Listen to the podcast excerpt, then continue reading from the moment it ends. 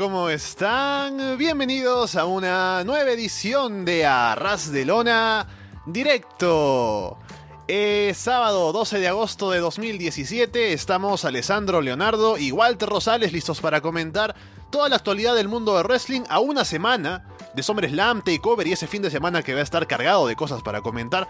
Pero una semana antes tenemos también varias cosas para hablar el día de hoy. Estamos en directo en YouTube. Si nos escuchan luego, gracias por darle ese botón de play a esa descarga, ya sea a través de Evox, de iTunes, de YouTube.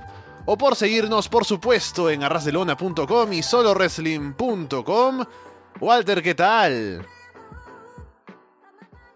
¿Qué tal, Alessandro? Buenas tardes, Latinoamérica, y buenas noches allá en España.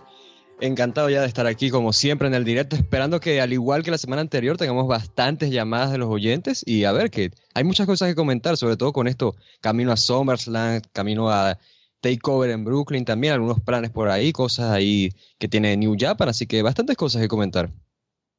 Estamos en directo como siempre, bueno, la semana pasada no estuvimos, como casi siempre, todos los sábados a las 3 de la tarde en Perú, 4 de la tarde en Venezuela, 10 de la noche en España, y como estamos en directo pueden llamarnos, estamos en Skype, busquen el usuario Arras de Lona, todo junto, entran ahí, dejan un mensaje y pueden entrar aquí a la llamada a conversar sobre lo que ustedes quieran. Y también les recordamos que contamos con el auspicio de AliExpress, la tienda online. Pueden ir a aliexpress.com y ver si algo les interesa. Y si van a comprar algo, vayan por el link que tenemos en arrasdelona.com y así les hacen saber que llegan con nuestra recomendación. Y sí, la semana pasada no pudimos estar, estaba yo ocupado con algunos temas, pero ahora estamos de vuelta con fuerza para comentar lo que sucede en Raw SmackDown camino a SummerSlam. Y así de manera general, Walter, ahora que viene el gran evento del verano, la próxima semana ya, ¿Cómo sientes que está llegando todo en WWE? Si hay hype, si hay combates que llaman la atención, ¿cómo te sientes tú en cuanto al entusiasmo de cara a SummerSlam? Yo te digo que siento que eh, la cartelera se ve bien, o sea, creo que le estamos quitando mucho crédito a WWE, porque hay programas que han ido mejorando, o sea, camino a SummerSlam, siento que los programas semanales han mejorado, entonces camino al evento me he sentido un poco mejor. Y la cartelera, pues, sí tiene cosas que uno piensa, como ¿por qué esto está pasando? Como el Nakamura en contra de Jinder Mahal, que eso lo hablaremos más adelante. Pero sí, o sea, en general siento que sí lo veo bien, o sea, no lo veo que, me esté, que no me esté dando hype, algo por el estilo, pero creo que es más que todo porque camino al evento en los programas semanales hemos tenido un buen rendimiento, sobre todo por parte, creo yo, eh, para darle algo de mérito. Es SmackDown que ha mejorado camino a SummerSlam, entonces ha hecho que, por, em, por ejemplo, la marca se, se ve un poco más revitalizada camino al evento, así que sí creo que en general no, no llevo así con tanto desinterés, o sea, llevo con curiosidad a ver que cómo van a salir las cosas, creo que en cartelera si la arman bien la media puede resultar bastante interesante. Y simplemente es eso, que hay algunas cosas que uno se pone a pensar, bueno, esto está sucediendo por qué, ¿sabes? Hay cosas también que están condicionadas, lesiones por ahí, está la, lesión de Bailey, por ejemplo, se tenía algo ahí con The Revival y los Hardys, que no se va a poder también por lesión, entonces ya un poco golpeada, pero en general yo creo que yo con algo de interés a, a. Sí, es cierto. No hay un gran combate, creo yo, que llame tanto la atención como el combate por el que tienes que ver SummerSlam como sucedía en años anteriores, pero creo que igual la cartelera está quedando bien, las historias están avanzando bien, Raw está haciendo un buen trabajo, SmackDown ha mejorado, como dices. Así que yo también diría que siento el entusiasmo un poco de cara a SummerSlam. Lamentablemente tenemos noticias de gente que se va a perder SummerSlam. Vamos a hablar de Bailey en un momento, que es también lamentable su caso. Pero hablemos del caso más lamentable, creo yo, que es el de Scott Dawson, que sufrió una lesión en una cosa totalmente circunstancial, accidental, como suelen pasar las lesiones. Algo de todos los días se lesiona y yo digo que es lamentable, especialmente en su caso, porque tenemos a The Revival que subieron al roster principal hace no mucho tiempo. Subieron, recibieron un, un pequeño push desde el inicio, tenían la reputación de NXT de ser una gran pareja, vencieron al Luday en su primera noche, iban a meterse en otras historias y se lesiona Dash Wilder, así que tienen que estar fuera un tiempo. Y ahora que vuelve Wilder hace ya hace un par de semanas nada más, se lesiona Dawson y su lesión parece que lo tendrá fuera hasta fin de año. Y se congela el proyecto de The Revival en el roster principal, lo cual es una gran lástima, por lo que sabemos que pueden aportar ambos como equipo. Y también porque viendo a futuro luego de lo que sucederá tal vez con el regreso de Dawson, No sé si se habrán enfriado por el hecho de haber estado fuera tanto tiempo, o si la misma directiva desconfiará de ellos por las lesiones seguidas de esta manera. Así que es preocupante su caso y es lamentable, nuevamente lo digo. Yo creo que sí es cierto que es lamentable por lo que comentas, que ya tuvimos la, lesión de Wilder, ahora tenemos la lesión de Dawson, pero no me preocupo tanto en, mi caso porque me pongo a pensar, Wilder se lesionó y al volver de una vez ya estaban poniendo los over ahí, lastimando a los Hardys, teniendo algo de historia allí con lo de Big Cass, la traición a Enzo Amore, están involucrados ahí como unos posibles candidatos a quienes atacaron a Cass y Amore. Y luego vas con el programa de los Hardys y eso claramente se dirigía a que los Hardys terminaran poniendo over a The Revival. Entonces, creo que no me siento tan preocupado porque si bien Dawson se va a perder más tiempo que Wilder, creo que al regresar van a tener esta idea de, bueno, o sea, ya vamos a hacer esto con The Revival que tanto queríamos. Es la pareja que estamos valorando. También apoyo de Triple H que está por ahí también, así que no, no tengo tanta, tanta preocupación en cuanto les podría ir al volver. Pero por supuesto, el hecho de que sea en este momento, en este momento que van camino al show grande, el show que puede ser de una transición importante para ellos, porque hubiesen tenido una victoria importante en contra de los Hardys, y los Hardys pues habrían arrancado una historia allí también con este tema que están no rotos, sino despertados, eso ya es otro tema, entonces, claro, por supuesto, lo veo mal por esa parte, pero no me preocupo tanto, yo creo que en todo caso lo que podría desear para ellos es que si bien Dawson se va a perder estos meses, al menos podrían hacer algo con Wilder. O sea, no digo que durante todos estos meses Wilder esté haciendo algo, no. Pero podemos, dar algo de descanso, mantenerlo ahí en los house shows, trabajando. Y ya cuando sabemos que va a volver Dawson a, no sé, un mes antes una, o semanas antes, pues podríamos trabajar algo con Wilder. No, sé, agregarle un manager, trabajar una historia con él, no, no, no sé, alguna cosa para que la gente no se olvide de The Revival, porque los creativos siento que no se están olvidando de The Revival, pero el público se puede olvidar de The Revival, porque la gente hoy en día quiere bastante a Dawson y Wilder, pero se les olvida que antes la gente se burlaba de quién era Dawson y quién era Wilder. O sea, ellos tardaron bastante en ponerse over y no se pusieron over sino hasta que se fueron parejas de NST, hasta que ellos quedaron como una gran opción. O sea, ellos, al fin y al cabo, costó que su personaje encajara con el público y ahora pues que esto que está sucediendo con ellos les puede afectar, pero no creo que vayan a ser descartados por los creativos porque al fin y al cabo se ve que tienen una buena valoración ahí. Sí, yo cuando digo equipo creativo me refiero más que nada a Vince, que a él sí que se le puede, digamos, pasar el, impulso de darle, darle una oportunidad a alguien, decir que bueno, ya pasó, ahora quiero ir con otra cosa. Pero sí, veremos qué pasa con ellos. Eh, ojalá se recupere lo más pronto posible Dawson, como se dice, hasta diciembre. Y veremos qué, cuál es el futuro de ellos, porque es una pareja que, como ya decimos, puede aportar muchísimo. Y si de alguna manera tiene aún ese aura que tenía en NXT, pues puede ser muy importante dentro del roster de Raw.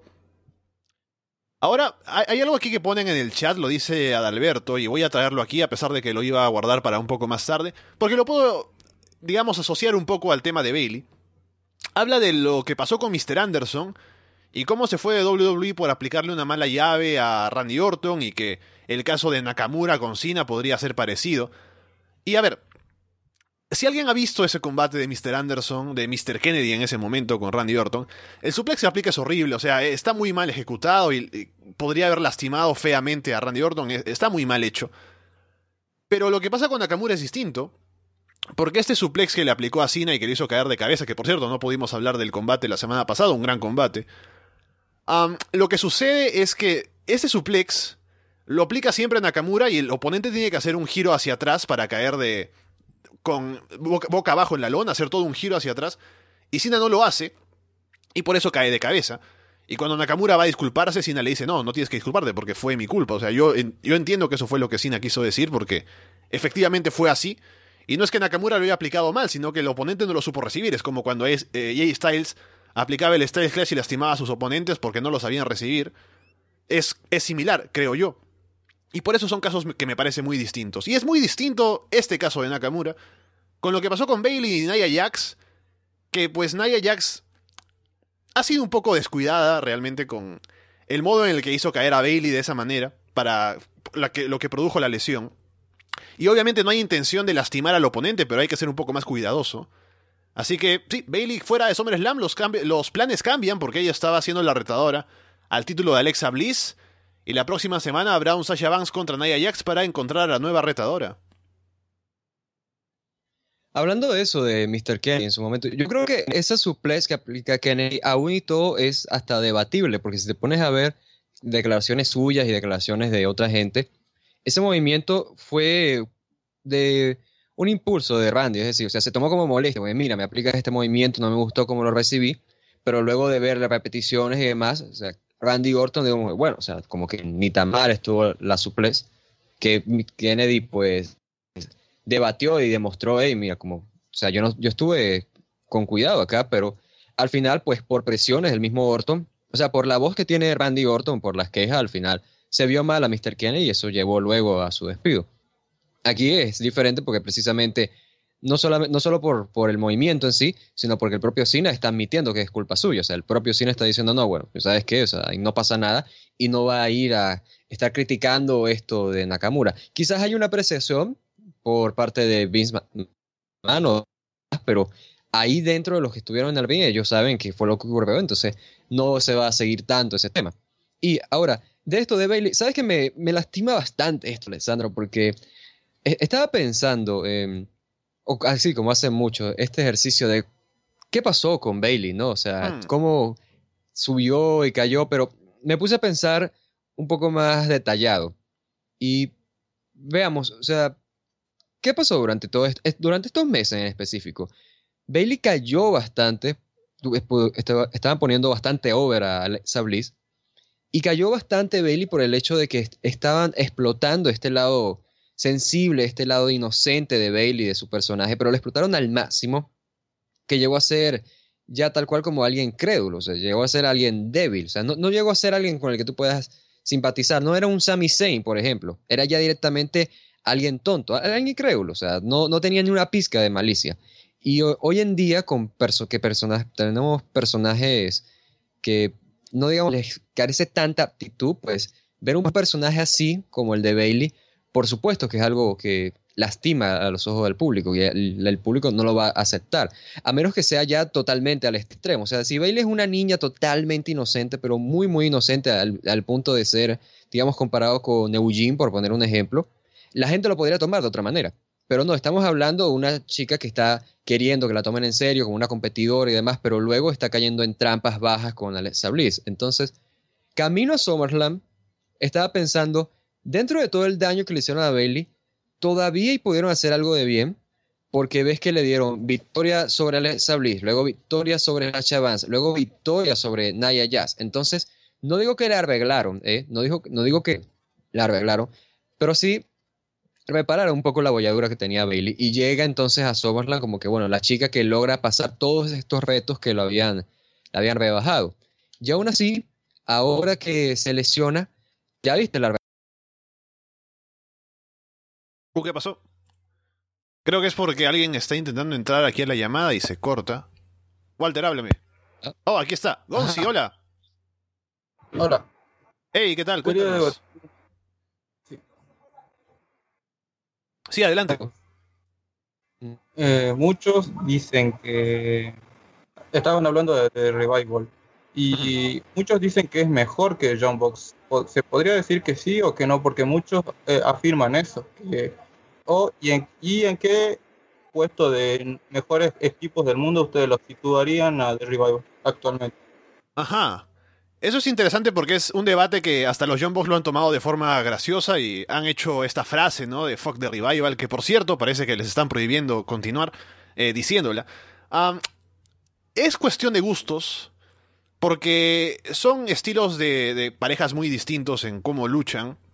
Ambos son, ambas parejas son muy buenas, pero tienen un estilo particular. Y también hay que considerar que luchan en empresas que también tienen estilos distintos entre ellas y por eso un combate de Revival contra cualquier persona del roster de WWE, NXT, tiene una especie de construcción distinta a los combates de los John Box en las Indies o en New Japan. Así que hay diferencias.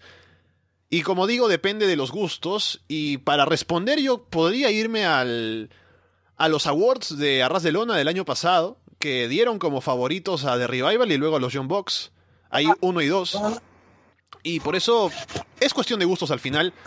Si tuviera que decantarme por alguno, yo tal vez por la variedad de oponentes podría ir con los Young Bucks, pero igual creo que son dos parejas muy buenas y si hay que ponerlos en un ranking de todas las parejas del mundo actualmente, podrían ser fácilmente uno y dos. ¿Tú qué opinas, Walter? Opino que quería saber hasta dónde hay que escuchar con lo de Bailey, porque yo hablaba y hablaba y de repente Ah, no, me sí, sí, entero sí, que solo se, no me estaban cortó un- escuchando. un momento nada más. Ah, ok. No, bueno, de esto yo te digo, primero, hola, Gonzi. No, de esto, a, a mí me gustan ambas parejas y si tuviera que descantarme por una, yo me iría con los Bucks, por el hecho de que Revival es una pareja que se conocen del Performance Center, que se conocen de WWE, que han trabajado allí, y ahí se hicieron, ahí conocen a sus oponentes, ahí tienen su fórmula, que es una fórmula que ellos saben variar lo suficiente para hacer una pareja interesante, una pareja muy buena. Pero creo que con los Bucks, pues, o sea, si te pones a ver, los Bucks que han estado tantos años trabajando juntos, son hermanos, tienen una química increíble. Ellos no es que son los mismos Bucks de antes, o sea, ellos han ido evolucionando y desarrollando un carisma que The Revival siento que jamás va a tener, porque jamás va a tener ese carisma que tienen los Bucks. Y eh, no solamente tiene este típico combate de los Bucks, donde hay muchas super keys y demás, sino que pueden tener otro tipo de combates en, en donde tú piensas ellos no serían capaces de, de sacar algo así, donde no te los imaginas, ellos son capaces de sacarlo. Pueden sacar un combate extremo pueden sacar un combate en donde no haya super kicks en absoluto, porque los han tenido, combates, digamos así, donde ellos son los underdogs, donde son los heels malvados. O sea, he, he visto varios tipos de combates de los Bucks, así que me encanta más por ellos. Creo que ellos son un equipo más completo, más variable. Pero no, obviamente, o sea, de Revival nada les, les restaría, nada les quitaría. Pero sí, o sea, para, para responderte esto de posición, eh, yo creo que no estarían actualmente de Revival en el top de mejores parejas porque por el simple hecho de que The Revival ha luchado poco este año, entonces eso les baja puntos, así que es- eso sería la eso sería lo negativo para ellos. El hecho de que Wilder está afuera, ahora Dawson va a estar fuera, pues obviamente no creo que vayan a tener un puesto muy alto entre las mejores parejas, sobre todo teniendo parejas que actualmente me parece que están teniendo un, rendimiento increíble, como es el caso de War Machine. War Machine a mí me encanta y creo que más gente debería estar hablando de ellos. Además porque son una pareja relativamente nueva. Va, Yo digo que son nuevos porque hace poco nomás formaron y hace poco luchan en equipo. Aunque llevan, Claro. ya recuerdo un tiempo cuando eran de Mechanics todavía en NXT hace ya varios, vari- bastante tiempo, no recuerdo cuánto tiempo. Pero sí han tenido experiencia. dos años juntos. será. Sí. Pero claro, obviamente no es experiencia de toda la vida de estar juntos como los Young Bucks. No, no, encima hay más, más, equi- más equipos que están juntos de hace mucho, como pueden ser los Güeros del Cielo o War Machine, y por ahí yo los creo un poco mejor que a ellos, a The Revival. Los Lucha Brothers también. los Lucha Brothers, también muchos equipos que tienen su formación de hace mucho y se me hace medio, medio, no sé cómo cuestionable que puedo decir que situarlo a, como uno de los mejores del mundo. Mm, ¿Te parecen sobrevalorados entonces en ojos de algunos? Digamos que sí, porque algunos ya lo toman porque son de WWE, pero no toman en cuenta que está formado hace poco, más o menos. Para mí es poco, dos años, dos años y medio creo que ya van a cumplir. Ya creo que ya tienen dos años y medio. Se me hace muy poco tiempo y además el título de NXT también se lo dieron rápido. Ujú. Bueno, ¿algo más que quieras comentarnos ahora, Gonzi? ¿Ustedes creen que Nakamura podría eh, influir de manera negativa el incidente que tuvo en su lucha contra John Cena? Hemos hablado un poco sobre este tema, pero yo creo que, como digo, es un accidente y se va a quedar en eso nada más. Lo que suceda después, o sea, Nakamura no va a empezar a lanzar a la gente de cabeza todos sus combates, sino que ha sido un spot que fue mal recibido por Cena. Y además, al, al haber sido en un combate con Cena, seguramente el resto de luchadores ahora sabrá cómo tiene que recibir ese suplex. O Nakamura incluso podría decir, decidir no usarlo más, pero yo creo que no va a ser, no va a ir a mucho más esto y va a ser una anécdota que, bueno, un combate, el primer combate histórico de Nakamura y Cena, pues tiene esa anécdota, lamentablemente. Pero Cena está bien, o sea, no, no se hizo daño. Y es un momento nada más, así que no creo que llegue a mucho más. ¿Ustedes Sí. creen que el Style, Style Clash pueda, pueda ser bañado? Adelante, Walter.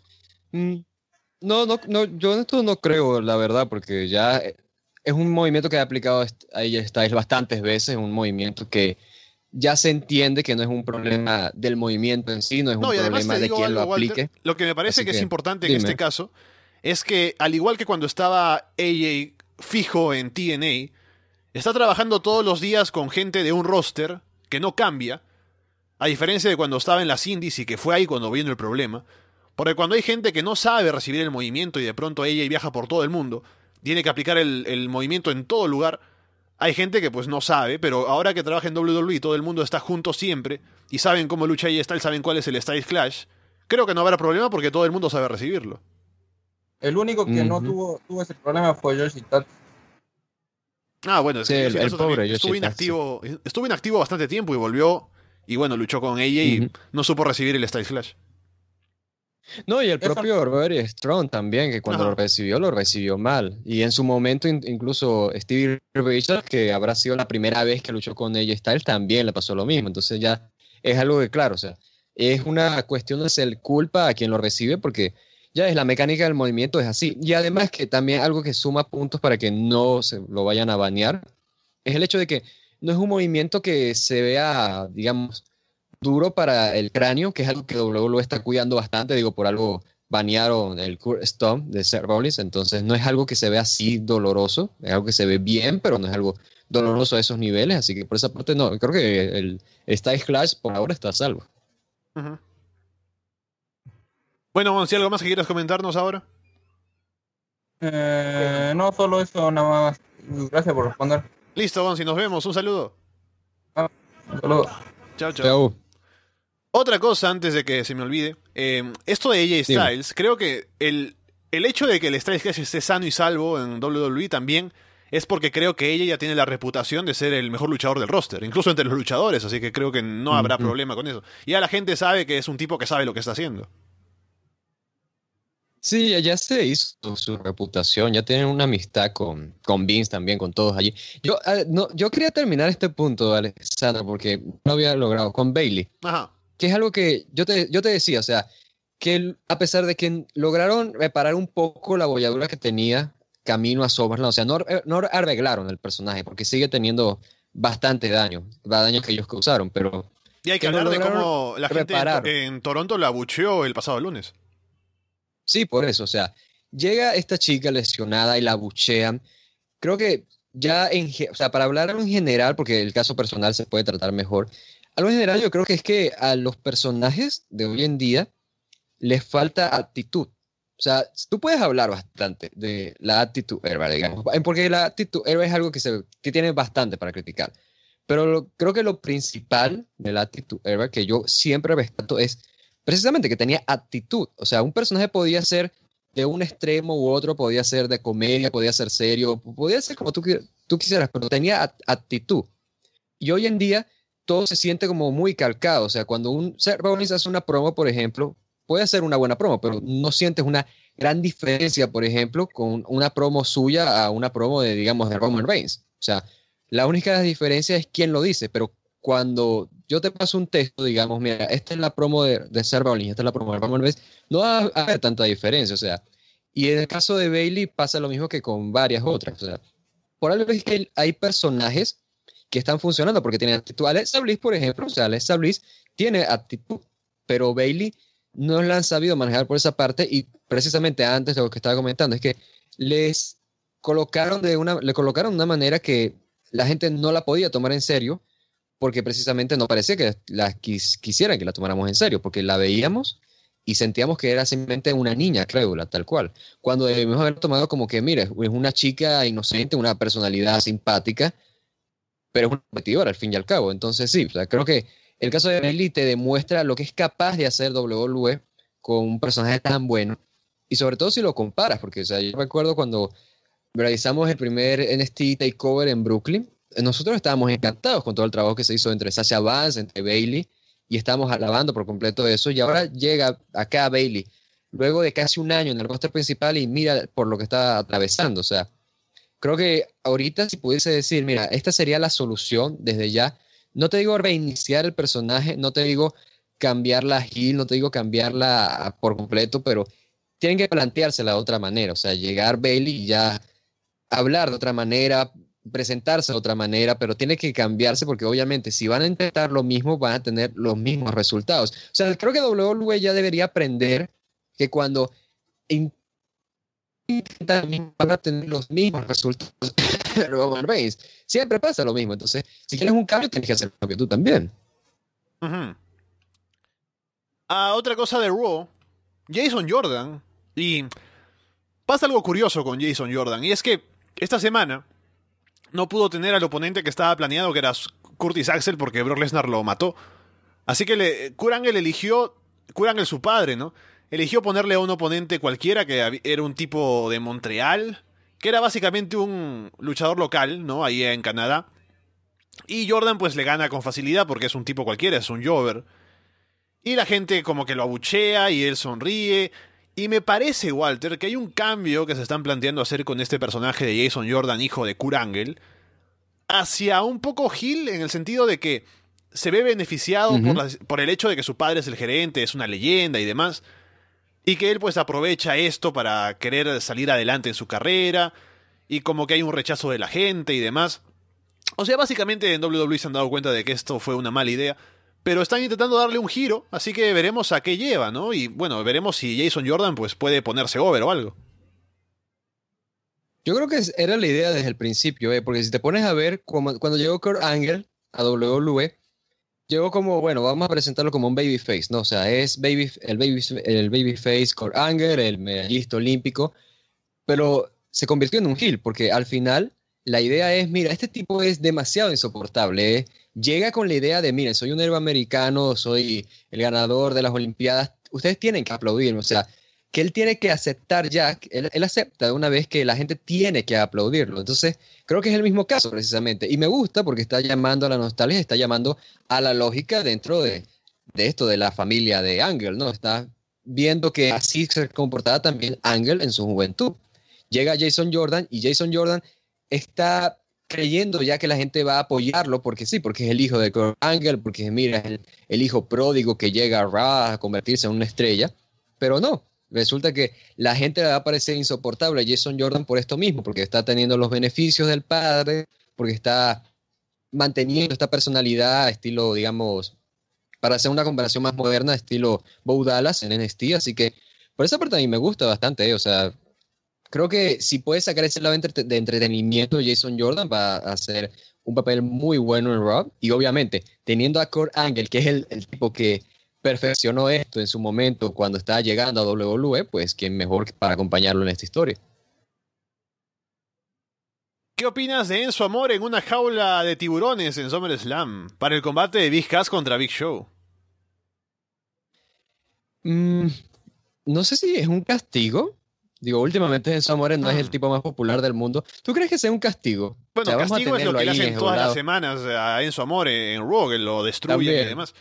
Pero lo de la jaula, primero que es bastante ridículo, porque Enzo Amore, ¿qué hace afuera? O sea, eh, ¿para qué aporta? O sea, nadie tendría que estar preocupado por lo que te puede hacer Enzo Amore en ringside. Él, él, él, intervino en, sus en las luchas de Big Show con Big Cass o algo. O sea, ¿qué justifica el hecho de que, de que Enzo Amore esté encerrado en la jaula? Eso, eso por un lado, que es eh, Kayfabe. Y fuera de Kayfabe, ¿cuándo vimos eh, al tipo. Ahora se me va el nombre. El manager de, de, Outdoors of Pain. Paul Ellering. Paul Ellering. ¿Cuándo lo vimos en la jaula? ¿Fue hace unos meses o, me estoy equivocando? Sí, eso fue en Takeover. No, fue bueno. En, enero. no tanto hace unos meses. O sea, en enero creo que no, pero fue en Toronto, sí.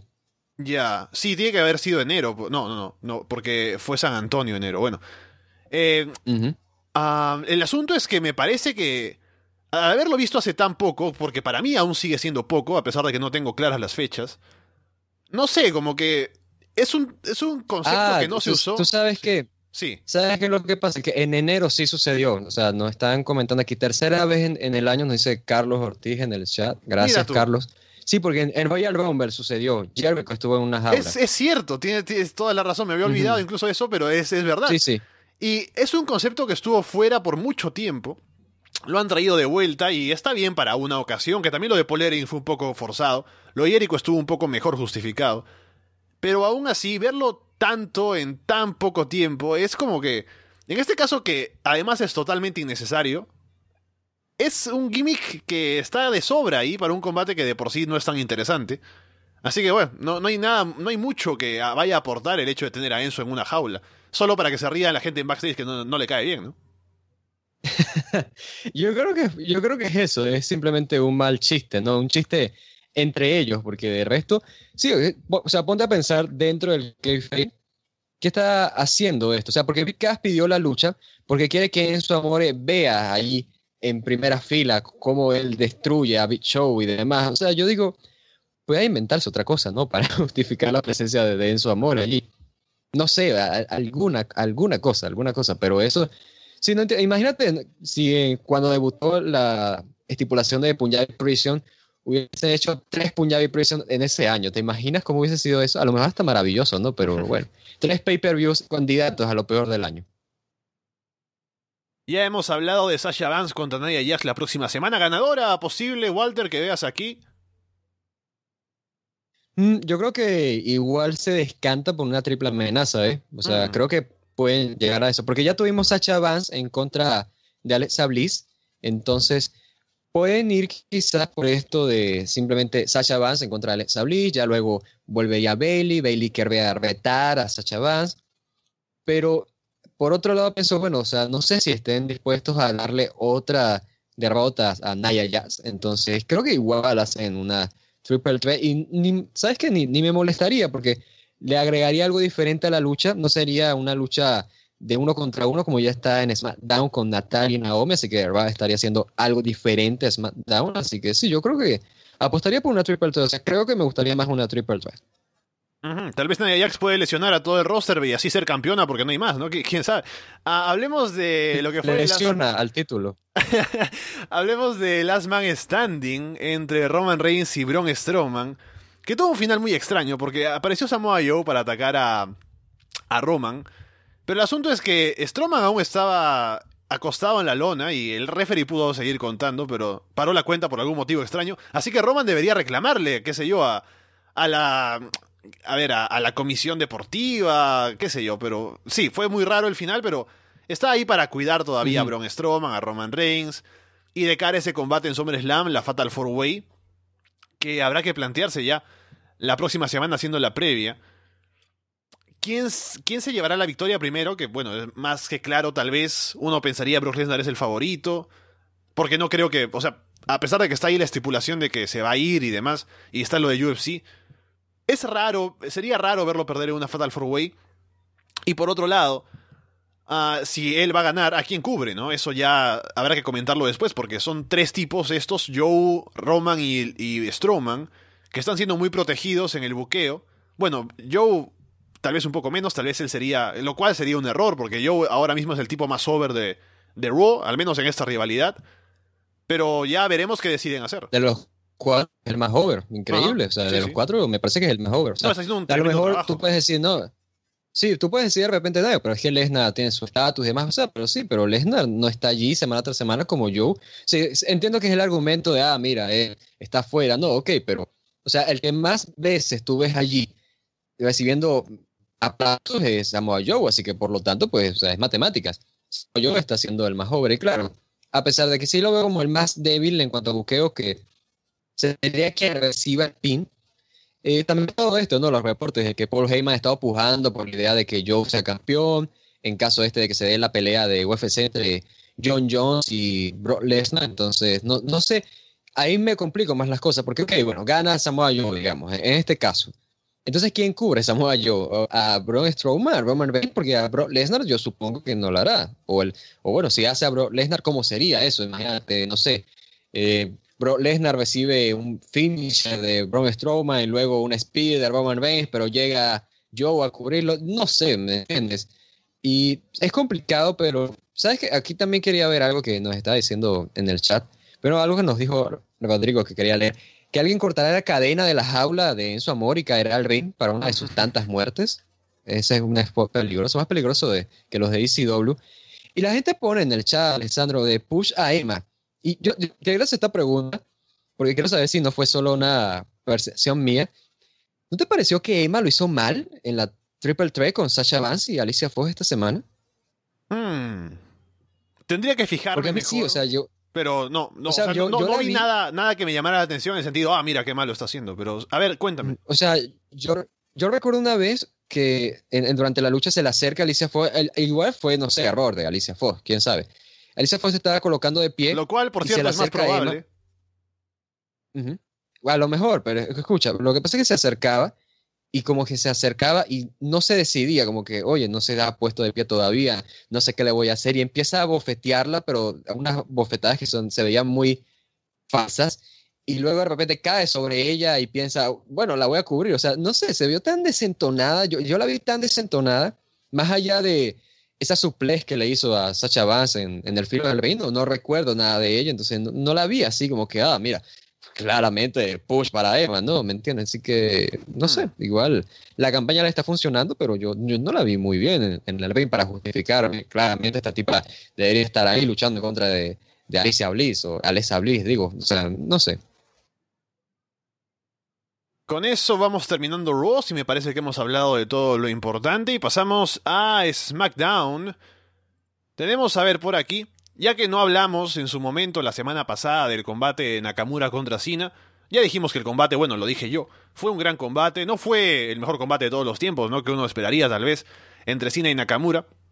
Pero estuvo bien el primer encuentro, tal vez haya algún otro en el futuro. Nakamura se lleva la victoria, lo cual era lo sorprendente porque, al menos en mi caso, tenía como favorito a Cena para ir a retar a Jinder Mahal, pero han querido que sea Nakamura y él será retador al título. Así que, ¿qué te parece esto de ver a Nakamura contra Jinder Mahal, el Dream Match en SummerSlam? Que WWE le gusta joderme definitivamente. ¿Tú te acuerdas que hace dos semanas habíamos dicho, a ver, luego de todos estos meses de Jinder Mahal, América, América, América, vaya a luchar contra alguien más que no sea John Cena en SummerSlam? No, pues por supuesto, ¿eh? enfrentar a Shinsuke Nakamura, el defensor de América. Por favor, o sea, es que no, no tiene nada de sentido. Creo que a lo mejor es por eso, ¿no? Decían, bueno, no, tenemos que hacer algo que no tenga sentido, así que vamos a poner a Nakamura. No, estoy, no me estoy quejando necesariamente, o sea, vi un Nakamura en contra de Cena que tengo que copiar todo lo que tú dices, efectivamente fue una muy buena lucha, a mí me gustó y se sintió tal cual, como que, mira, a pesar de que uno pueda poner unas en letras pequeñas mira, pero o sea, no me gusta que esto esté ocurriendo allí en, en SmackDown, no me gusta que esto esté ocurriendo de esta manera, por ir por un campeonato, podría ser algo más especial. Aún así creo que ellos lo hicieron sentir especial y tal, tal vez me pareció his- historia allí en pantalla, ¿no? Una cosa que da envidia a las, hacia las personas que estuvieron allí para verlo. Y a lo mejor estoy exagerando, ¿no? es muy poético esto, pero no, o sea, fue una buena lucha, la recomiendo. Y sí, o sea, es que siento que es algo que no tiene sentido, pero igual creo que, o sea, pienso, bueno, que estoy teniendo una Nakamura luchando por el título mundial apenas unos meses en el roster principal, así que no debería estar criticando tanto. Aunque aún así, sí voy a criticar algo que es que la realidad entre Mahal y Nakamura es nula por completo, porque si te pones a ver, y esto sí te voy el puente para que toques este, este tema, Jinder Mahal tiene una lucha esta semana en contra de Randy Orton, pero Shinsuke Nakamura tuvo este segmento ahí hablando de su victoria sobre John Cena, pero apenas habla de Mahal y Mahal apenas habla de Nakamura y no hubo interacción entre ellos para nada. Y estamos a una semana del pay-per-view y seguramente vamos a tener un careo allí en, en el ring de SmackDown esta semana de qué sé yo, Jinder saliendo del ring y Nakamura pasando con el título y eso va a ser todo. Y digo, para un evento como SummerSlam que debería ser un evento que con- concluya realidades, que sientas como que, ok, este es el paso final para algo y luego iniciamos con cosas. El hecho de que no, no hayamos tenido nada de trabajo entre Jinder y Nakamura, siento que es un error tremendo, garrafal. Y más bien se concentraron más en eso, se concentraron en el hecho de, hey, Nakamura derrotó a Cena. Bueno, pero la realidad no es con Cena, es con, es con Mahal. Y de esto, de la derrota de Jinder Mahal, eh, Alessandro, yo te digo, a mí no me molestó porque... No, pero eh, a ver, no para, molestó, para poner esto en pero- contexto, para que la sí. gente, pues, eh, abrimos el tema así. Adelante. Penúltimo show de SmackDown para SummerSlam. El campeón mundial pierde limpiamente contra su ex retador Randy Orton, ¿no? En, en medio del ring, RKO 1, 2, 3. ¿Y, ¿Y qué? O sea, el tipo que, o sea, meses estuvo Randy Ajá. Orton tras Jinder Mahal y le gana aquí en un SmackDown cualquiera. Luego de Punjabi Prisons y Grey Khalid y los Sin Brothers y todo lo demás, le gana aquí de cara a SummerSlam y no va a haber combate entre. O sea, Randy Orton ya pasó su momento de ser retador, ahora está en otra cosa.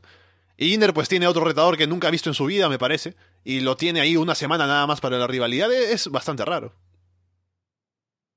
Yo te digo que no me molestó tanto porque entiendo que lo que se está contando es el hecho de que Jinder no puede ganar si no es con la ayuda de los Sim Brothers. Lo hemos visto derrotando a Luke Harper, a Sami Zayn, a Ty Dillinger, pero incluso esas victorias han sido con los Sim Brothers. Y con Randy Orton fue lo mismo, los Sim Brothers estuvieron allí para apoyarlo. Entonces, aquí con Randy Orton, creo que es eso, precisamente. Tenemos a Orton derrotando por fin a Jinder Mahal en una lucha que creo que ha sido la mejor que han tenido en, todo este, este, tiempo. No sé si estás de acuerdo conmigo en eso. Sí, sí, por mucho. Sí, sí, por bastante. O sea, y, creo que o sea, ayudó que el público estuviera interesado, ¿no? Pero, o sea, por el trabajo de ambos, creo que ha sido la mejor que han tenido durante todos estos meses. Y lo que pasa aquí es, claro, se cuenta esa historia pero de nuevo, estamos camino a SummerSlam y no tenemos nada de Nakamura con Jinder Mahal. O sea, pueden haber hecho eso y luego haber tenido a, no sé, Jinder atacando a Randy Orton o, no, aparece a Rose atacando a Orton. Entonces Jinder se le une y luego aparece Mahal y lo salva. Entonces ahí tenemos al menos, ah, bueno, ok, estamos teniendo un segmento en el cual Mahal y Nakamura están teniendo interacción a dos semanas, o sea, es muy poco tiempo, pero al menos estás haciendo tu esfuerzo para que ellos tengan algo de interacción y sientes que de verdad hay una realidad entre ellos y no simplemente una lucha que ocurre porque Nakamura se convirtió en retador. Ese sí creo que es el, error que, están cometiendo y no, me molestó realmente que perdiera Jinder por eso mismo, por la historia que están contando de que Jinder no puede ganar sin la ayuda de los Sin Brothers. Así que sí, eh, creo que es eso. O sea, tenían que haber utilizado Nakamura en el show. No sé si es por algo, no sé, no tenía visa, no tenía permiso para luchar ahí, no, sé, pero tenía que haber utilizado a Nakamura tenían que haber aprovechado, quizás hacían, no sé, Arbuset y Jinder Mahal en contra de Randy Orton y Nakamura esta semana en SmackDown, pero no lo hicieron y por eso sí creo que fue una oportunidad desperdiciada. Y a todo esto, ¿qué pasa con John Cena luego de haber perdido contra Shinsuke Nakamura y no ser retador ni estar en nada? Va a luchar contra Baron Corbin en un combate individual. Esta semana tuvieron un segmento y han tenido un par ya y Cena ha destruido a Baron Corbin en promos. Y ahora tienen un combate planteado para SummerSlam. Y yo te digo, el proyecto de Baron Corbin obviamente es uno en el que están trabajando ya desde hace un tiempo, lo han cuidado, le han dado el Money in the Bank, es un tipo alto, del gusto de la directiva, y quieren convertirlo en el próximo luchador importante de SmackDown, en general de WWE.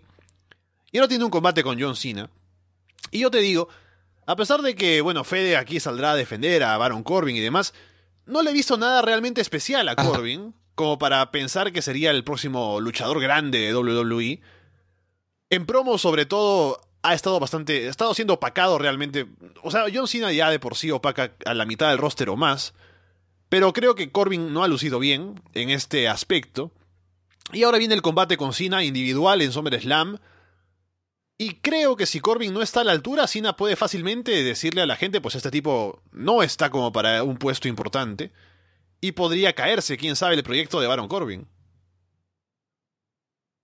Sí, yo creo que es una verdad dura, pero yo lo había comentado cuando Corbin ganó el, el maletín. Yo comenté, mira, o sea, aquí es cuando Corbin debería pisar el acelerador y debería estar listo para cualquier momento, porque el Money in the Bank no es algo que funcione de, bueno, ok, ganas el maletín, y tenemos en mente que tú vas a cobrarlo dentro de tanto tiempo. No, el Money in the Bank es algo que funciona, que te damos el maletín, te tenemos como un plan de si necesitamos un cambio titular, necesitamos una sacudida en la escena, en escena alta, pues tenemos a ti para que cobres el maletín. Para eso sirve.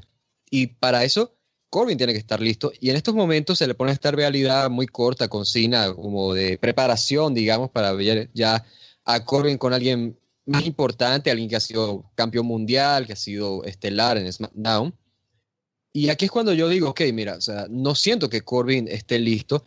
Y claramente, o sea, es alguien que puede estar listo. ¿Sabes qué? Cuando veo a Corbin me recuerda bastante a una versión, voy a decir algo quizás hasta controversial, me parece una versión mejor de Diesel, ¿ok? Me hmm. parece hasta eso. Pero, obviamente, Diesel en su momento, ¿qué fue lo que lo mató? que ganó el estaba preparado, ¿verdad? O sea, creo que en eso pues, muchos podemos estar de acuerdo, ¿no es así? Sí, sí. Y en este caso siento que puede ocurrir lo mismo con Baron Corbin, pero Baron Corbin tiene más ventajas por sobre Diesel. Es alguien que físicamente me parece que es mejor atleta, es alguien que claramente tiene esa actitud de, de entiende su personaje del tipo arrogante y demás, o sea, sabe venderse a sí mismo. Dentro del ring puede hacer cosas buenas, ya lo hemos visto teniendo buenos combates, pero todavía no llega a ese nivel que tú digas, ok, mira, este tipo ya definitivamente está a un paso de ser campeón mundial. No, todavía, a pesar de que tiene el maletín, creo que todavía está a unos pasos, o sea, está todavía que le falta. Oh, Walter murió. Eh, Walter, ¿estás por ahí? ¿Qué pasó? Alguien atacó a Walter por la comparación de Diesel y Baron Corbin, creo yo. Vamos a ver si está por aquí. O a lo mejor es mi internet. Voy a Supongo que en un buqueo adecuado. No, mi internet está bien. Igual ganando, o al menos saldría. Voy a cortarle porque está, nos hemos salido de, de sincronización. Le llamo otra vez. ¿Qué es lo que pasa aquí con Octagon? Me parece que es fan de Diesel, Octagon, o es amigo suyo de WCW. ¿Estuvo Octagon en WCW o estoy hablando tonterías? Walter, háblame. Ajá. ¿Qué, qué pasó? ¿Estuvo Octagon en WCW? No. Nunca. ¿En WCW? No. Bueno, el, ah, espera, el evento, no, al final el, The Wars Collide no fue en colaboración con WCW, ¿verdad? Era el plan original, pero no se hizo. O sea, tuvo gente de WCW, pero no, o sea, que yo, sepa. yo, yo, yo preguntaba porque. ¿Qué tiene que ver con, con, WCW? Decía, a lo mejor Kevin Nash y Octagon se conocen y por eso cuando hiciste el comentario alguien atacó por ahí. Ajá. Ah, pues mira, quién, quién sabe, o sea, con, cuando los mundos chocan, eso fue con, con WCW, ¿no? no eh, eh, esto es extraño, mira, el punto es, ok, que, a ver, el punto es que no sé si le beneficiaría o afectaría necesariamente una derrota en contra de Cena a Baron Corbin. En un buqueo adecuado, él debería salir cuidado de SummerSlam, porque al fin y al cabo John Cena se va a Raw luego de SummerSlam. Pero si me vas a decir que está planeado que cobre el maletín en, el mismo evento o unas semanas después, hay que esperar. O sea, definitivamente Baron Corbin todavía no está en eso, pero puede llegar. O sea, no me malentiendan, no es alguien que nunca va a llegar. O sea, puede llegar definitivamente, tiene la capacidad, pero en estos momentos no lo está. Así que creo que sería un retroceso si le estamos dando el título mundial a alguien que claramente no está todavía para ese papel. Dolph Ziggler está desaparecido, Walter, y se dice que parte de su desaparición de SmackDown se debe a que estarían planeando darle un giro al personaje, tal vez un nuevo enfoque a su push o algo por el estilo. ¿Y qué te parece que podría tener nuevo Ziggler para destacar o ser algo importante en SmackDown? Porque dentro de lo que siempre decimos de Dolph Ziggler, Aún insisto en la idea de que es un luchador que no me convence tanto en algunos momentos en el ring, que va muy rápido, que a veces se le nota como un poco inmaduro en algunos momentos.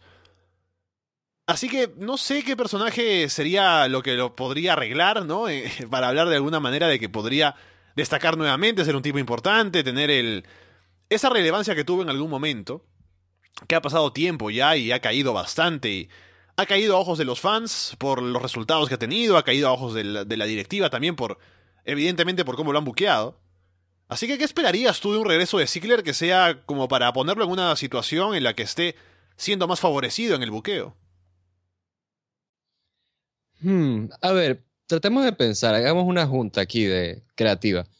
¿Cuáles son los aspectos fuertes de Ziggler? Creo que se puede decir que como, como Hill funciona bien, ¿ok? Entonces, Tendría que volver como Hill, eso primero. Eh, lo que pasa es que varios de sus personajes han sido una variación del, mismo. Hemos tenido al el perfeccionista, el que se autopromociona, el querido, el, el show off también. O sea, hemos tenido este, esta variación de personaje, pues, pues tal, tal cual, ido así, eh, que tiene esta personalidad estilo Shawn Michaels, tal cual. Y por ahí no deberían ir los tiros. O sea, tendría que hacer algo distinto, pero aquí es cuando dudo si Dolph Ziggler tenga esa capacidad para interpretar un papel tan diferente al, cual ya lo hemos visto haciendo. O sea, no imagino, digamos, a un Dolph Ziggler, por decir un ejemplo, haciendo un personaje estilo Crazy Steve, ¿sí me entiendes? O sea, no, no creo que tenga una capacidad para hacer algo de este estilo. O sea, también lo, lo vimos actuar, ¿no? En la película esta de, de Countdown y Ah, no me lo era un gran actor. No era un gran actor, Dolph Ziggler, entonces no sé si, si qué tanto se pueda sacudir su imagen. Yo te digo, si fuera por mí, o sea, si WWE se está convirtiendo en un ambiente que no es muy agradable para él, hasta le recomendaría que se fuera, por, por nada malo, sino por su propio bien. O sea, creo que ya le, hasta se- le serviría, o sea, podría volver en, en el futuro y ya volver renovado, pero actualmente no, no sé qué tanto pueda sacudir su personaje. Y mira, simplemente para ser el tonto, aquí la gente nos está diciendo, ¿no? Ziggler Wyatt, ¿no? Con barba, no pueden, nos dicen Superamérica, así, ¿no? Enmascarado, vuelve Ziggler. Dice que es, diciendo que es hijo de Billy Gunn, ¿no? Se copia de, de Jason Jordan, a lo mejor. Y mira, nos están diciendo esto, ¿no? De que la Fashion Police, nos lo dice Rodrigo, eh, Rodrigo, que la Fashion Police, o sea, Brisango, va a investigar la desaparición de Ziggler. Igual Ziggler es el tipo que está, está allí con ellos, ¿no? A lo, a lo mejor Ziggler es el alien el cual Fandango dijo que lo secuestró, ¿no? ¿Quién sabe? Oh. Ajá. Vamos a ver qué pasa con dos Va a luchar Underground, Dolph Ziggler también. Ah, ¿Qué sería, no? Lucha underground, Dolph delfín. Ziggler. El, delfín. Te- ah, te me, Ah, oh, me imagino, o sea, ya, si va a ser esto, ¿no? De no hay un Igual luchador el- que ya se el llamaba el delfín. Había super delfín, me parece. Super Delfín, Super Delfín, sí, exactamente. Yo te digo que si, o sea, me- aquí a- imaginando eso en Lucha Underground, o sea, ya que tiene esto del presumido de imagen, igual puede unirse al Worldwide Underground, imagínate. O sea, creo que encaja perfectamente. Y fuera de eso, un tipo que yo me lo imagino clarísimo con el Bullet Club, ahí con los Jumbos. Hablemos de unas cuantas cosas aquí antes de continuar. Primero, recuerden que tenemos una página en Patreon, patreon.com barra Rasdelona, ahí pueden ir a ver lo que tenemos para que nos apoyen en el podcast. Y lo más popular ahí es cuando nos, nos piden que revisemos shows nostálgicos. Había uno planeado con Fede para esta semana, la anterior semana incluso. Pero Fede ha estado muy ocupado, así que no ha podido ser. Ya será luego de SummerSlam, veremos cuándo hacerlo, pero Fede ha estado bastante ocupado. Y recuerden primero que hemos grabado ya un, programa nostálgico con Walter esta semana pasada con hablando de padrísimo el evento de AAA y Consejo Mundial. Y tendremos ahora media semana otro show nostálgico con Capu hablando de Unforgiven 2005. Así que estén atentos a ese show. Yo no sé absolutamente nada de ese evento. No recuerdo nada de lo que pasó ahí, así que va a ser también una sorpresa para mí. Eso por un lado. Y también la próxima semana el directo va a tener otro horario, porque como tenemos takeover ese mismo sábado, va a ser un poco fastidioso que el directo acaba y ya tenemos muy poco espacio para que empiece takeover. Así que lo que vamos a hacer es poner el directo más temprano al horario anterior, el de las 10 de la mañana aquí, 11 para Venezuela, sería las 4 de la tarde en España. ¿4, 5? No, 5 de la tarde me parece que es, ya lo confirmo después. Y estaremos haciendo la previa de Takeover en ese directo. Y tendremos la revisión de Takeover por la noche, como siempre, la revisión de SummerSlam al día siguiente. Así que muchas actividades para la próxima semana. Solo estén atentos a eso que el directo cambie de horario. Por si quieren llamarnos y estar aquí en el chat. Ahora, continuemos con lo que tenemos aquí. Hablando de Takeover, hablemos de lo que tuvo NXT esta semana. Empezando con el debut de los Street Profits. Que ahora voy a revisar un poco esto porque no tengo el nombre del otro tipo. Pero sé que está. Eh, Angelo Dawkins es uno de ellos. Que, como siempre, Ujú. haciendo todos sus Montes gestos. Ford. Montes creo que se Ford, llamaba, sí. ¿no? Sí, sí, sí, sí.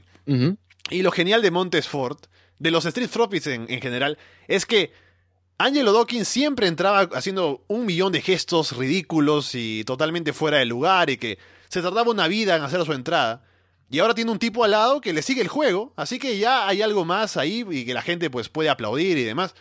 Así que funciona bien, en el ring se han mostrado carismáticos, Montesford es bastante atlético y bastante espectacular en lo que hace. Así que es un equipo que funciona bien y lo está siendo bien recibido por el público. Así que veremos qué tan lejos pueden llegar.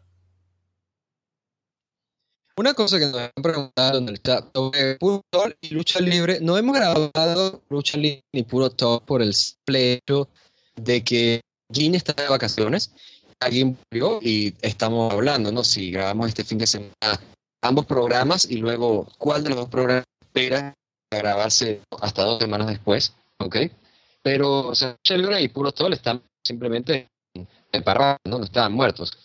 Y de esto, yo te digo, esto es algo que me gusta de ellos, es que no son necesariamente, o lo, creo que uno pensó, ah, un time, no, son, son no, son necesariamente pandilleros, simplemente como unos tipos así, digamos, hasta ¿no? Con SWAT, toda la cosa, ven fiesta fiesta, no sé si para o sea, no son, no están involucrados con pues lo que quiero decir. Entonces, creo que es un personaje que es muy, muy moderno, pues muy actual, o sea, que un joven de hoy en día se puede identificar con eso. O sea, básicamente cualquier universitario, el ambiente, el público de ahí se puede identificar con eso. Porque tipos así ves en bastantes lados allá en las universidades de Estados Unidos, sobre todo. Así que es algo que, algo que yo bastante porque hay personajes así que siento que pasan desapercibidos lo actuales que pueden llegar a ser, como eso que ocurre de New Day. New Day se convirtieron que es bastante representativo de nuestra cultura popular actualmente, porque representa Internet tal cual. Ellos son de Internet, ellos personas. Así que con Street Profits creo que pueden sacar algo bueno. como tú lo dices, son carismáticos y por ahí puede sacar, pueden sacar adelante su personaje.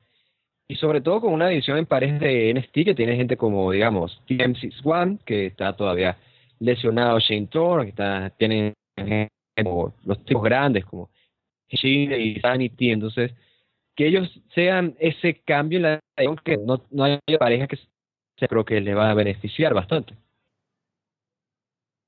Veremos cómo siguen los Street Profits, si se ponen over y qué tanto push les dan, dependiendo de esto. A ver si pueden ser retadores al título y demás. Y hablando de retos por el título, bueno, sabemos que se va a hacer el combate de los Outlaws of Pain contra Sanity. Volvió Eric Young para el ataque contra los Outlaws of Pain. Y poco más que añadir a esto. Lo curioso es que es un duelo de Hills contra Hills y parece que los Outlaws of Pain van un poco más como los Babyfaces a ese combate. Luego tenemos también eh, anunciado el combate de Alistair Black contra Hideo Itami, que podría ser bastante bueno dependiendo de, de Hideo, básicamente, porque Alistair Black ha estado impecable desde que debutó en NXT. Y veremos cómo le va a Hideo poniéndose agresivo con él y si pueden tener un duelo de striking, que sería muy bueno.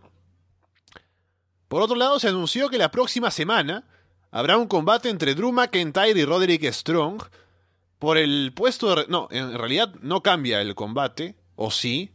No recuerdo, el anuncio incluía que el ganador retaba a Bobby Roode o eso no cambiaba. Me parece que no cambiaba, ¿no? O, sí. o sea, yo creo que no lo yo creo que no lo dejaron claro y ahí hicieron mal, pero tengo entendido, ¿ok? Que sí, que el ganador va a retar en, el takeover, ¿ok? Pero no, no lo mencionaron así tal cual. El ganador va, así o sea, no manejaron muy bien en el segmento. Pero sí, el ganador va al takeover. Sí, me parece que está encantado que vamos a tener un final pues sin decisión, porque es una lucha que organizó Bobby Roode, o que Bobby Roode directamente vino y dijo, Bobby Strong, si tú quieres, pues tienes que enfrentar a McIntyre, o sea, está organizando esa lucha de él, es porque algo se las trae, ¿no? Así creo que está cantado, creo que es lo que va a suceder. Y yo te digo, aquí, hablando de, de ese construcción al, la lucha titular de NXT TakeOver Brooklyn, ¿no te parece que está mal el hecho de que todavía tengamos en duda a, incluso a la semana? Porque como dijo McIntyre, o sea, puede ganar a Robert Strong y luego cuatro días después reta. O sea, ¿no te parece si, si en SmackDown ya estaban algo mal teniendo que decidir retador a tres semanas? ¿Te parece que a la semana en este ya es como que bastante tarde para definir definitivamente a, un lucha, retador por el título? Y además que luego está el tema de Rory Strong, porque Rory Strong creo que si bien se la ha cuidado por ahí, por la parte de que, bueno, mira, no tuvo, su oportunidad como me parece que aquí no salió lo, como lo está en el chat, lo comenta eh, Afaius Caus, me parece que así se pronuncia, no sé si se pronunciaría así, eh, eh, dice que, recuerdo ahora un poco en el segmento, el hecho de que eh, William Regal insistía en el, en, el, asunto de que no iba a cambiar el combate de Takeover, que este combate era para otra cosa, y más bien si Roderick Strong gana, va a tener la oportunidad de retar a Bobby Root o al ganador de Takeover luego de que suceda el combate. O sea, después. Y para Takeover no afecta, así que el combate está aún planeado tal cual para Takeover. Bobby Root contra Drew McIntyre. Pero es que, es que arriba nos está diciendo Broken hashtag que si Strong gana será triple amenaza, entonces no entiendo. Hmm. No entiendo. A ver, corte de edición, todos vamos a ver en este ahora mismo, a ver qué fue lo que dijo William Vega. hay, que, investigar, ¿no? O sea, ¿qué, demonios? No, a mí yo recuerdo que es como, como dice aquí, como te he dicho. Me parece recordar que era así, porque me acuerdo de William Regal insistiendo en esto, de que el combate de Takeover no cambia. Así que por ese lado parece que así es el mm. caso. Pero ahora es difícil hacer la predicción entonces, porque si Roderick Strong ganando tiene que retar luego, es raro pensar que Roderick Strong ganaría, o más bien que Drew McIntyre perdería en la semana previa a su combate por el título. Sería extraño. Pero bueno, e, en general lo que se puede decir del segmento es lo que tú apuntabas, que, Roderick, que Bobby Root ha hecho que este combate suceda, lo ha, ha, incitado a ambos para que acepten el combate, porque quiere verlos destruirse, ¿no? Sus retadores más peligrosos, para que lleguen debilitados a los combates contra él y demás. Así que por ese lado, pues eh, tiene lógica. Y lo que podemos decir también es que seguramente será un muy buen combate el de McIntyre contra Roddy. Sí, o sea, yo, te digo que lo que me ha estado fastidiando un poco es que entiendo que Arbor Strong lo haya manejado por esta parte de que, bueno, tuvo su oportunidad contra Root, no le fue muy bien, le jugaron sucio, ha, estado pues vendiéndose al público por esta parte, que es el tipo que ha deseado esta oportunidad tanto tiempo y ahora la tendrá, pero aún así no, no me puedo todavía creer a, a Robert Strong, decir como un matador tal cual, o sea, sí, este tipo tiene argumentos para decir que se lo merece, o sea, puedo estar de su parte, decir, oye, qué, bueno sería que le dieran una oportunidad a Roderick Strong, pero, o sea, no siento que en la lógica dentro de, los justos esté justificándolo una oportunidad, ¿sí me entiende? Y aún porque, insisto, estamos teniendo a Alistair Black teniendo victoria tras victoria, victoria incluso sobre el máster principal, y Alistair Black todavía no se ha considerado como un retador, o sea, y no ha habido ni ni de cerca ni de lejos algún indicio de que él pueda ser considerado un retador. O sea, casi como que Alistair Black no, no forma parte de NXT, es algo aparte del show y eso es algo que puede estar interesante porque lo tienes como un atractivo de programa, pero o sea, creo que un tipo que está teniendo victoria, victoria, victoria, debe estar teniendo al menos un algo, un, una justificación para decir, bueno, él no está retando, pero no está retando por, por esto. ¿Sí me entiende? Y a ver, estoy, estamos, estoy viendo acá, Boiler Vega la hace oficial el combate, Strong llegar a ganar podrá enfrentar a Ruth en un combate titular después del evento. Ok, ok. Esto lo dice el reporte en Solo Wrestling, así que sí. Ya, ya, bueno. Entonces, no, definitivamente tendremos entonces McIntyre entonces, en, contra de Ruth en Takeover Brooklyn. Pero ¿cómo sería eso? Entonces Strong no estará participando en el takeover. O sea, simplemente lo guardarán para, para el, programa de NXT. ¿Qué te parece?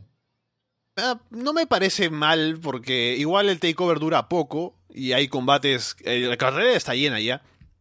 Y que Roddy no aparezca no me parece tanto problema, porque creo que tienen grandes planes para él, o sea, yo creo que él va a ser quien va a destronar a, Bobby Roode por toda la historia que están haciendo de la familia y, y todo esto, eventualmente creo que él será nuevamente retador y le quitará el título.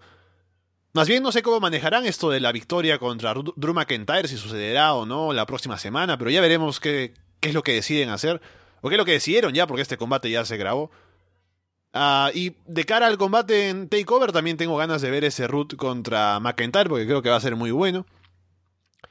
Luego avancemos un poco más, que tenemos un par de temas más aquí en NXT. Ya, ya una, una cosa que, que, nos comentan acá, que nos dice fauna, fauna autóctona, me, da, me, da, risa el nombre, porque dice, hay que rescatar esto, que Robert Strong dijo esto, que no quería el título de NXT, quería enfrentar a Bobby Roode. Entonces, aunque Roman McIntyre se convierte en campeón, él va a enfrentar Robert Strong a Bobby Roode en, mm. en NXT, es decir que Strong al final no va a retar por el título. Ah, ok, bueno, ahí se justifica bien, ahí me parece bien esto de que Strong no esté retando por el título, va nada más en contra de Roode, eso me parece excelente, porque luego igual imagínate que McIntyre gana el título, ok, lo destrona, y luego tienes a Strong derrotando a Bobby Roode, entonces ahí tienes Strong contra McIntyre, ok. Pero, ok, o sea, acabamos de salvar eso, pero qué complicado, ¿no? O sea, esta historia no, no, no debió haber sido más sencilla, ¿no, no crees tú? O sea, para que no, No, pero, enredara tanto O sea, todo o sea, esto. tiene un poco de enredo, pero al final tiene lógica, que es lo que pasa en NXT, que siempre se cuida un poco que todo tenga sentido. Así que no, no tengo problema con la historia. Un poco que tal vez debería haber estado yo más atento, haber tomado notas, ¿no? Que también veo NXT ahí mientras como algo, ¿no? Y de pronto se me pasan las cosas. Pero sí, creo que está bien armado todo. Nos dice que es por el honor de la familia de, de Strong, así como el honor de Lance. Van a poner en juego Claro. el de una familia completa, Alessandro. Roman Reigns aún tiene el honor de Lana, aún, aún lo tiene ahí en su pedestal, en algún trofeo en su casa, tal vez. no sé. ¿Cómo es, ¿Cómo es el honor de Lana? Una foto, no sé, un, un, un mechón de cabello. ¿Cómo sería ese trofeo? Ya ni sabe. Vamos a cambiar de tema, por favor. Esto se ha puesto muy extraño. Pasemos a lo siguiente. Hubo otro combate de Oni Lorcan contra Danny Burch. No tan bueno como el anterior, creo yo, pero igual fue un muy buen combate. Esta vez ganó Danny Burch. Se dieron la mano nuevamente al final. Hubo un poco de tensión por el parte de Oni Lorcan, pero me gustan estos combates porque no solo son buenos combates, sino que también hace que ambos se pongan over frente al público. Y les está sirviendo a ambos para que crezcan un poco en su presencia dentro del roster de NXT. Y seguramente habrá otro más porque llevan una victoria cada uno y tendría que haber una especie de desempate. Y por último, Walter, coméntame qué te ha parecido el hecho de ver a Selina Vega ahora al lado de Andrade Cien Almas y básicamente guiándole mejor la carrera, que el tipo estaba un poco perdido, ¿no? Era una sombra de lo que del luchador que conocíamos de él y ahora ha vuelto a ser quien era. Ah, y ha vencido a No, a Way José. Y también se ha anunciado, lo anunció la propia Selina Vega, que Andrade luchará contra Johnny Gargano en Takeover. Primero, no dijiste guiño guiño, así que menos puntos por eso. Pero sí, yo pienso en este caso es que no, no estoy tan, tan seguro de, que esto signifique un push para Andrade Cien Almas. A ver, puedo entender esto de que todo apunta, ¿no? O sea, tienes a una gran mujer detrás de un gran hombre, ¿no? Guiándole, o sea, en- en- enseñándole esto, o sea, ya guiándolo por un camino que parece que lo va a llevar a victorias. Pero digo, le estás dando una victoria por sobre No Way José, que es un tipo que él ya había derrotado antes, que no podemos decir que ah, bueno, No Way José había derrotado antes de esto, durante el declive de Andrade a, a él. Entonces, no tenemos eso. Y va en- entonces en contra de Johnny Gargano, que es un tipo al que al, al fin y al cabo, pues la empresa valora porque alguien que es popular y ahora van a querer tenerlo ahí haciendo cosas, ahora que Tomaso Champa no, no está porque está lesionado. Entonces, no siento que esto ya sea ya seguro. Bueno, Andrade 100 almas consigue su victoria, ya repunta, porque no lo veo. Y sobre todo teniendo a Johnny Gargano. Y si ese es el caso, o sea, si Johnny Gargano termina ganando a Andrade 100 almas, yo me molestaría, no, no porque soy fan de Andrade 100 almas, sino porque escuchen.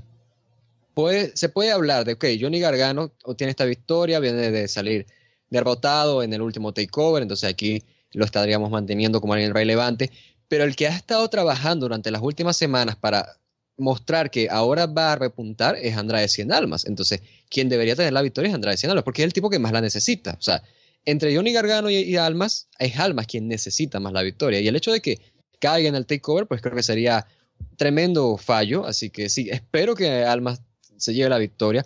Pero no estoy tan convencido por eso mismo, porque siento que Johnny Gargano, al fin y al cabo, es un nombre que en NXT van a estar valorando, pero claramente, o sea, la historia, cómo la han estado manejando con Almas, se puede haber contado mejor, porque hubo momentos que tú claramente veías a Andrade teniendo luchas y decías, no, mira, es que no está, está fuera de forma, no se ve interesado en, en el encuentro, pero era, estaba teniendo una lucha como siempre, ¿no? No, no veías eso en su interpretación. Pero ahora sí puedes ver ahora de que cómo influye Selina Vega, Tía Trinidad en él, así que pues, esa parte me está gustando. No, y aparte Pero- lo más importante de Selina Vega al lado de Andrade es las promos, porque antes Andrade pues no podía hacer promos, porque Claro, no. O claro. sea, una eh, su extensión de promo era en- entrevista, preguntas simples, respuestas simples, básicamente casi todo en español. Pero ahora con Selina Vega ya tuvo una promo aquí que además planteó un combate para el próximo Takeover. Y ella, siendo la manager, haciendo las promos, lo hace bastante bien, al menos por lo que vi en este último show de NXT. Y esto puede ayudar a que Andrade pues tenga más oportunidades. Sí, por eso te digo, o sea, es un complemento y por ser el tipo el cual he estado trabajando, creo que es el tipo que necesita la victoria. Y que nos dicen aquí, ¿no? nos dice Andrés en el chat, pensar lo over que estaba José Arbaz de Lona. O sea, ya va, ¿cómo que estaba? O sea, no güey, José dejó de estar over en Arbaz de Lona, nosotros lo seguimos No, jamás, queriendo. ¿Tú lo dejaste de creer alguna vez? No, no, para, para Entonces, nada. Y ah, lo- ¿cómo lo- que el único, estaba? el Por único favor. motivo por el que no ponemos la música de Novi José en todos los programas es porque en YouTube nos fastidian con el tema de copyright. Pero si no, estaría Ajá. aquí sonando todo el tiempo en el fondo. Al- Tal cual, exacto. En vez de el aire acondicionado, los vecinos, estaría sonando de música, no güey José, por supuesto. Así que no, él sigue en nuestros corazones. Es más bien, nosotros lo valoramos tanto que pensamos, mira, qué grande, no güey José poniendo over a Andrade 100 almas camino al takeover. Ahora cambiemos un poco el giro de la información. Y cuéntame, Walter, ¿has visto el G1 Climax? ¿Qué tanto has visto del G1 Climax? No mucho, porque ya ves que el internet no ayuda mucho, pero he podido ver algo. Y si quieres hablamos directamente de la final que ya está confirmada, o al menos Ajá. que, no sé, No, quieres sí, hablar yo- yo- directamente de cómo ha ido. Claro, te decías, porque yo este, intenté ver combates que me interesaban, al menos por los primeros 5 o 6 días, y luego me rendí porque no podía por el tiempo y por las cosas. Y dije, no voy a poder ver esto, es imposible.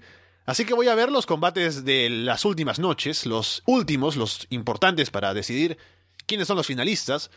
Y pude ver por un lado Tanahashi contra Naito, que fue un gran combate. Naito se llevó la victoria y por otro lado, ahora spoilers por cierto, para quienes no hayan visto aún esto y quieran verlo. Omega contra Okada, otra vez el tercer combate entre ellos, otro grandísimo combate. Y Omega finalmente pudo vencer a Okada, así que la final, el día de mañana, será Omega contra Naito por el G1 Climax 27. Y a, a propósito de esto, obviamente sabemos que el ganador irá a retar a Okada a Wrestle Kingdom por el título IWGP Heavyweight. Y a pesar de que estaba ahí Omega como el hombre que está de moda, ¿no? Entre varios de los de la gente que es fan del wrestling ahora, que ve a Omega ahí como el luchador en New que está destacando, siendo además el extranjero y demás. Y el hecho de que haya vencido a Okada, creo que es más está claro que va a ser Naito quien se lleve la victoria mañana y más bien Omega podría retar en estos meses que quedan antes de Wrestle Kingdom, tal vez una vez más por el hecho de haber ganado, de haberle ganado a Okada anoche. Pero lo que me queda aquí para plantear es que si no lo han visto, vean el Omega contra Okada, que es genial, también el Tanahashi contra Naito. Y estaremos atentos a mañana a ver ese combate, que seguramente también será uno muy bueno como el que tuvieron el año pasado, Omega y Naito.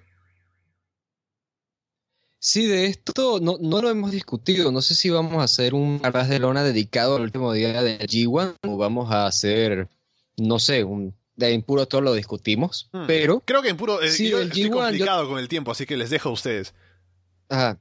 Está bien, se será con eso. En puro todo la espera, entonces, la revisión completa del G1.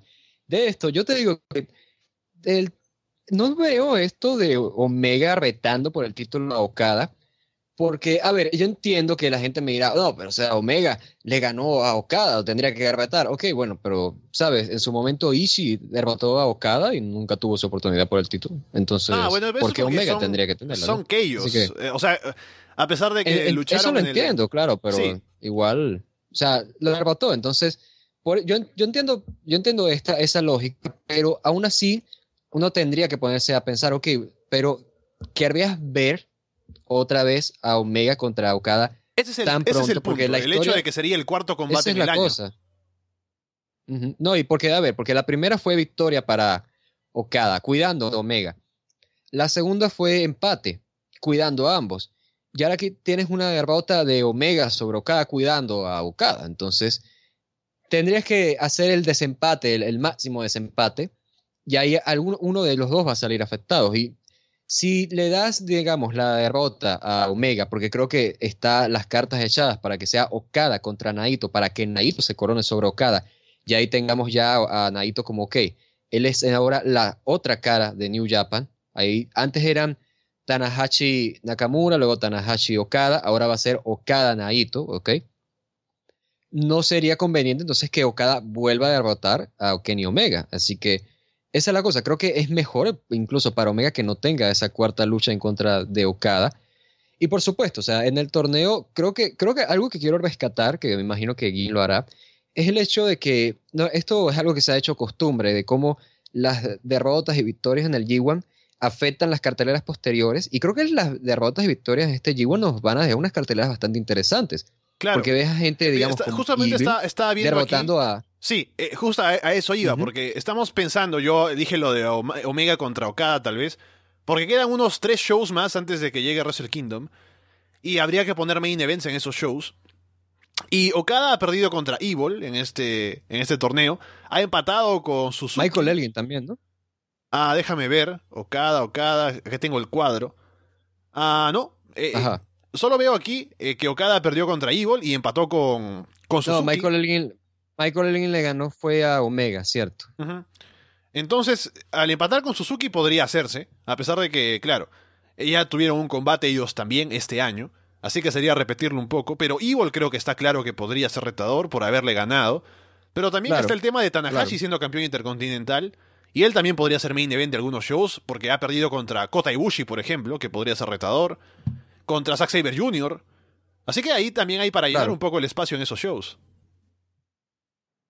No, por eso, o sea, nos dejó, te digo, unas carteleras bastante interesantes para futuro. O sea, lo primero que yo pensé es, wow, mira, Sa- Saber Jr. en contra de Tanahashi por el Intercontinental, ya eso me llama la atención. Y Minoru Suzuki en contra de Evil por el Never Open, güey. O sea, Hmm. te deja buenas posibilidades, eso, eso, o sea, te deja ese camino. Entonces, puede ser un camino hacia Wrestle Kingdom muy fuerte.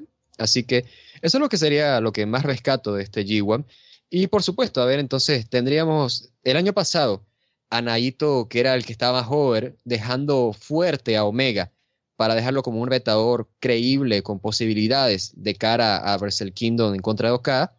Ahora tenemos a Omega, luego de ser alguien tan cuidado durante todo el año, teniendo estas, esas, ahora esta victoria sobre Okada, pero digo victoria sobre Ichi, ganando el, campeonato de Estados Unidos, saliendo en empate con Okada, ahora estaría cayendo en contra de Naito y ya Naito tendría la victoria definitiva en Wrestle Kingdom, luego de que en el Wrestle Kingdom pasado pudo ganar por primera vez en ese evento en contra de Tanahashi, así que sí, o sea, creo que uno puede a veces criticar esto, ¿no? De cómo a veces se, se aseguran de que todo esté perfectamente cuidado, de que este no rebota tal, de que este salga bien de tal realidad, pero creo que para lo complicado que puede resultar todo esto, el New Japan con este G1 ha hecho un gran trabajo.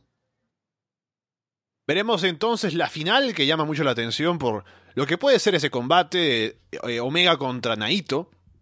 Mucho hype, así que veremos qué es lo que ofrecen mañana.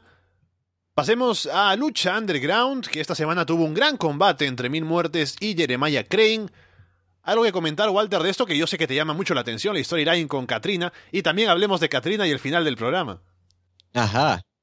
A ver, Dios mío, Katrina besó a Jeremiah Crane. O sea, ¿por qué Katrina es así? ah? No, o sea. Katrina ¿Por no lo, o sea, lo ¿Sí hizo? Jeremiah Crane le buscó el beso a Katrina. No, pero o sea, ella, él se lanza en el beso, o sea, él lo hace para molestar a mil muertes. Además, hay mujeres que son malvadas, Alexandro, no es así. Katrina es una mujer malvada. Ella tiene, ya te, está, estamos, a- sí, imagínate, es una mujer que tiene experiencia en la maldad también. Yo te digo, hablando en serio, la lucha me gustó bastante de Jeremiah Crane con mil muertes. Es básicamente lo que yo esperaba, Jeremiah sufriendo en contra de mil muertes y ahí tratando de sobreponerse sobre él a base de violencia y funcionó, que la lucha me gustó bastante. Y los cuartos de final me han parecido un- unos cuartos de final bastante buenos de la Cueto Cup. Ves que lo- los 16 fueron contados los buenos combates, en los octavos algunos y en estos cuartos de final casi todos. Así que haciendo esa matemática, supongo que las dos semifinales van a ser buenas las dos y las, Las tienes ahí final va a porque ser yo grandiosa. no Entonces- tengo los luchadores, pero no tengo cómo, cómo es que se emparejan. ¿Tienes ahí la, semi- la No, no, no.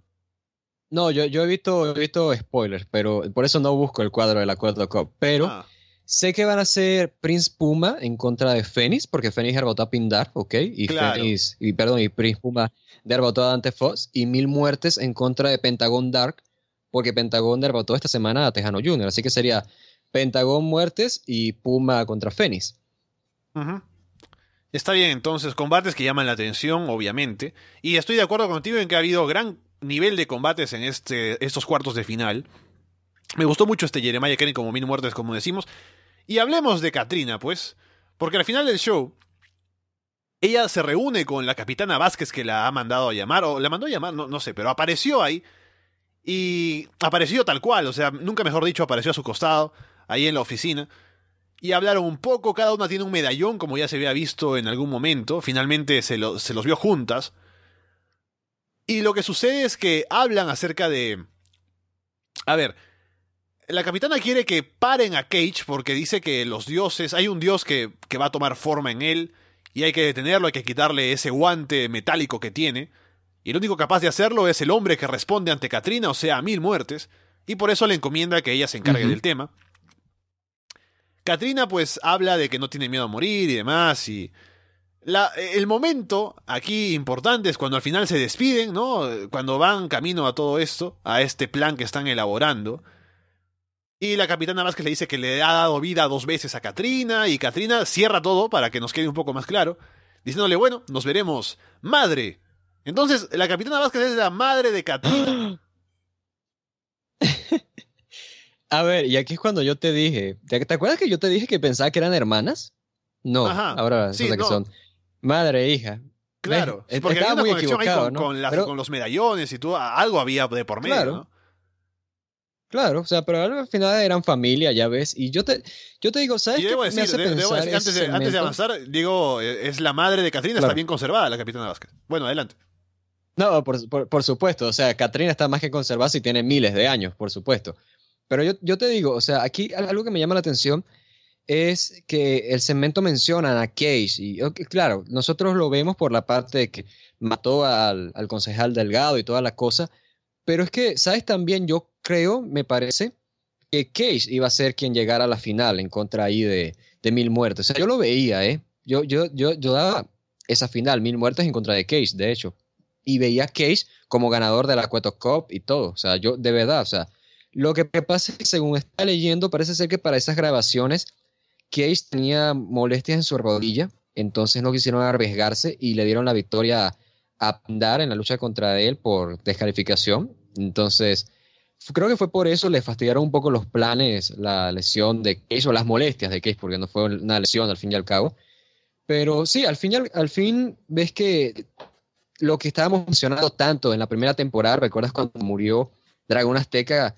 Black Lotus menciona esto, Darío, de vas a desatar una guerra ok, bueno, la guerra, pero ¿contra quién? No, ya vemos, se van formando los bandos, o sea, está despertando un dios en el cuerpo de Case, tenemos el tipo de la limusina que, según este agente del FBI que se reunió con Darío, es el dueño del templo, es su casa, como mencionó Darío.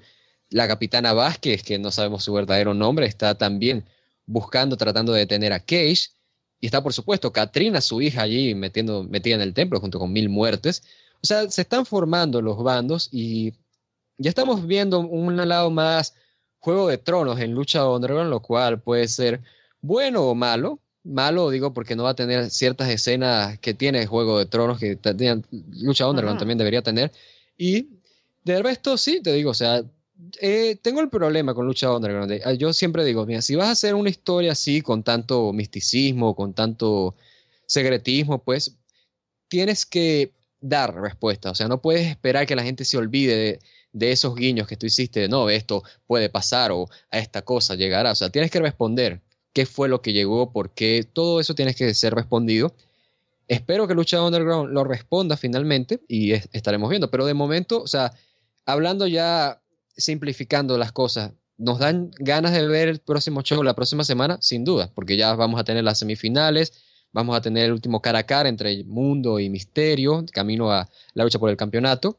Y tenemos esa, esa investigación que está ocurriendo ahí con Case en el guantelete, a ver si un dios forma parte de su cuerpo o qué diablos va a pasar ahí. Estamos ya acercándonos al final del programa, así que hablemos de esto brevemente. Seguramente lo comentarán con más detalle en Puro Toco, en Lucha Libre o en ambos. ¿Qué pasa con Lucha Underground que parece que tendrá presencia en Japón? Sí, de esto algo muy breve que podemos comentar es el hecho de que es una función de AAA, ok, en, el Korakuen Hall. Esto es algo que se había anunciado desde hace tiempo cuando anunciaron presentaciones junto con Global Force, ok. Y lo que sucede aquí es que para ese momento también confirmaron fechas en Colombia, por cierto, al final no, sucedió, al final una empresa lucha libre Watt se presentó allá en Bogotá en lugar de AAA y esto se confirmó y esto eh, lo principal es que van a tener la lucha libre World Cup, que va a ser al parecer una edición más pequeña, porque va a ser de una sola noche. No se saben las empresas a participar, pero podemos deducir ¿no? que va a estar Lucha Underground, AAA, NOAH, Global Force, no sé qué otras empresas pueden estar. Así que eso por una parte. Y el hecho de que haya una función allí de lucha underground, esto te muestra de que han ido mejorando un poco esto de, usar personajes de lucha underground en funciones en vivo, porque antes no estaba permitido. Y ahora tenemos entendido que es posible gracias a los acuerdos que tiene. Es decir, que si un, si un canal transmite lucha underground en Alemania, por ejemplo, entonces puede presentarse allá King Cuerno, por poner un ejemplo. O sea, puede presentarse King su personaje de King Cuerno, porque se sabe que es un mercado en el cual se ve lucha underground. Así que en este caso, como se está transmitiendo actualmente la segunda temporada de Lucha Underground en Samurai TV, pues van a tener una función de Lucha Underground. Lo malo aquí es que no van a contar con luchadores que van a estar en una función de The Crash, o al menos en principio, porque está anunciado para una función de The Crash horas antes en México o un día antes, según el calendario. Pentagon Dark, eh, Willie Mack, Phoenix, está Melissa Santos, incluso Brian Cage, Jeff Cott, que es Matanza. Entonces, va a haber varios, varios nombres que no estarán, pero podría estar en gente como, digamos, eh, Johnny Mundo, Marty DeMott, podría estar este nombre que se me fue, eh, bueno, Tejano Junior, Tejano Junior puede estar King Cuerno, ahí, hijo del fantasma siendo de King Cuerno. Así que tienen nombres ahí para hacer una función semi-lucha underground. Vampiro, obviamente, puede estar participando allí, ¿no? Y sí, ahí, te digo, es una función de AAA con el sello de lucha underground, pero creo que los ojos van a estar más marcados en el hecho de que se va a realizar la lucha libre World Cup, más que todo en eso pero para hacer algo bueno, ¿no? Para que la gente no se sienta desilusionada, no es un show de lucha Lo bueno es que como Chris de Joseph está trabajando con AAA, entonces Chris de Joseph va a ser quien esté manejando también las funciones por allá en Japón, así que hmm. Va a tener gente de lucha underground trabajando con cosas de lucha underground, una función que va a estar dedicada a lucha underground, pero va a ser algo más que todo dirigido al público japonés que ahora está disfrutando de la temporada, pero el foco principal va a ser ese torneo que se haga el día siguiente. Es una noticia interesante ver ese choque de culturas, ¿no? Especialmente hablando aquí de lucha underground y lo que puede ser eh, verlo en directo para el público japonés. ¿Cómo sería un lucha underground en directo, ¿no? En vivo, ahí matarán a alguien en vivo, ¿no? Qué sé yo. Alguien perderá en su debut y le pegarán a una mujer, ¿no? Ya veremos qué ofrece Lucha Underground en Japón. Por ahora vamos cerrando el programa del día de hoy. Hemos hablado sobre varias cosas y estamos a una semana de Takeover SummerSlam este fin de semana que va a estar cargado de cosas. Les recuerdo una vez más que el horario del directo será por la mañana, 10 de la mañana en Perú, 11 en Venezuela, 5 de la tarde en España, creo que es esa hora, no estoy seguro. Sí, tiene que ser esa hora, calculando un poco la, diferencia de horas. Entonces nos acompañan la próxima semana para hacer la previa de ese takeover, hablar un poco de todo en ese directo. Y estaremos, Walter, entonces atentos a revisar takeover, a revisar SummerSlam, hacer el seguimiento de todo lo que pasa en el mundo del wrestling la próxima semana. Será entonces hasta la próxima semana y recuerden que esta semana haremos lo, imposible para que Puro Toll y Lucha Libre se vuelvan a grabar. Ya les dije, no estamos muertos, andamos de parranda, sobre todo Gin, que está de parranda. Así que no se pierdan entonces toda la revisión del G1 Climax en Puro Toll y de lucha libre, pues estamos ya acercándonos a Triple Manía y acercándonos también al torneo del Grand Prix del Consejo Mundial de Lucha Libre. Varias cosas que se manejan en el área independiente. No se lo pierdan eso. Y nada, volveremos entonces Gin y yo trayéndoles lo mejor del puro beso y de la lucha libre. Y bueno, hasta la próxima semana con el directo, ya rumbo a Summerland y al takeover de NXT. Recuerden que es en la mañana. Y nada, Alessandro, a ver si Fede vuelve o tengo que hacer el TAT otra vez. Hasta entonces, un abrazo y gracias por su atención. Recuerden que a media semana revisamos Forgiven 2005, estén atentos a ver ese show también. Por ahora los dejamos de parte de Walter Rosales y Alessandro Leonardo. Muchas gracias y esperamos verlos pronto.